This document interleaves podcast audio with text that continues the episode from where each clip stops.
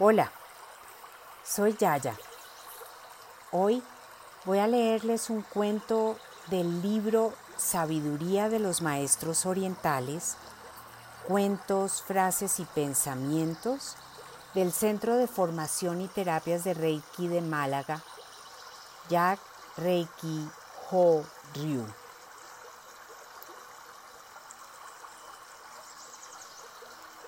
Nuestro cuento se titula Cruzando el río y es un cuento zen.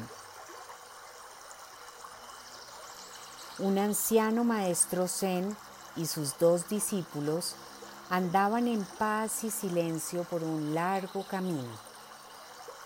Hacia el mediodía llegaron a un río y vieron a una chica muy guapa sentada tranquilamente con los pies puestos en el agua.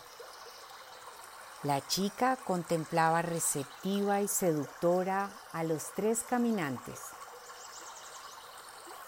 Los dos discípulos empezaron a mostrarse nerviosos ante tanta belleza.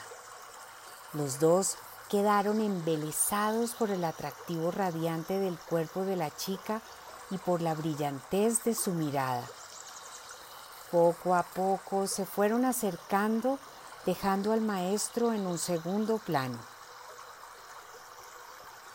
Ella, con actitud seductora, les miró y les dijo, ¿quién de los dos podría ayudarme a cruzar el río? Los dos muchachos se miraron y dirigieron un gesto interrogando al maestro que observaba lo que estaba pasando. El maestro lanzó una mirada profunda a cada uno de ellos sin decir nada. Después de un largo y tenso minuto de dudas, uno de los discípulos avanzó y cogiendo a la mujer en brazos, la ayudó a cruzar el río entre sonrisas, caricias y mucha complicidad. Una vez llegaron al otro lado del río, se dieron un beso tierno y se despidieron sin dejar de mirarse.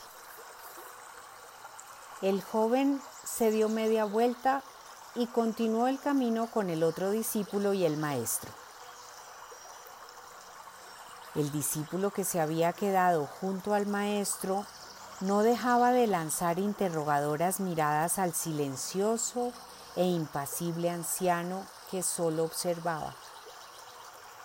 Pasaban las horas mientras avanzaban silenciosos por las montañas y valles.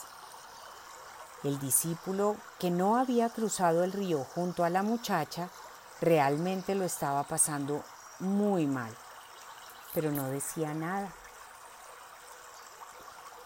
Por la noche, cuando llegaron a casa, sus movimientos delataban su estado interno. Se quemaba con el fuego que encendía, se le caía el vaso de agua que sostenía entre sus manos, tropezaba con la raíz de un árbol en el jardín. Su mirada siempre encontraba el rostro impasible y ecuánime del anciano que lo observaba sin emitir juicio ni palabra. Tres días después, la tensión llegó a ser tan dura que el chico se dirigió al maestro y le dijo con rabia, ¿por qué no le has dicho nada a mi hermano que rompiendo las reglas de la sobriedad ha encendido el fuego del erotismo con aquella chica del río? ¿Por qué? ¿Por qué no le has dicho nada? Y no me digas que la respuesta está en mi interior porque ya no puedo escuchar ni ver nada con claridad. Necesito entender. Dame una respuesta, por favor.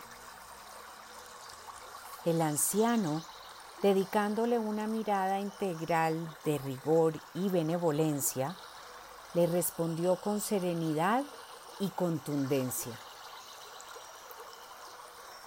Tu hermano ha tomado la mano de aquella mujer a un lado del río y la ha soltado cuando ha llegado al otro lado. Tú has tomado la mano de aquella mujer a un lado del río y aún no la has soltado.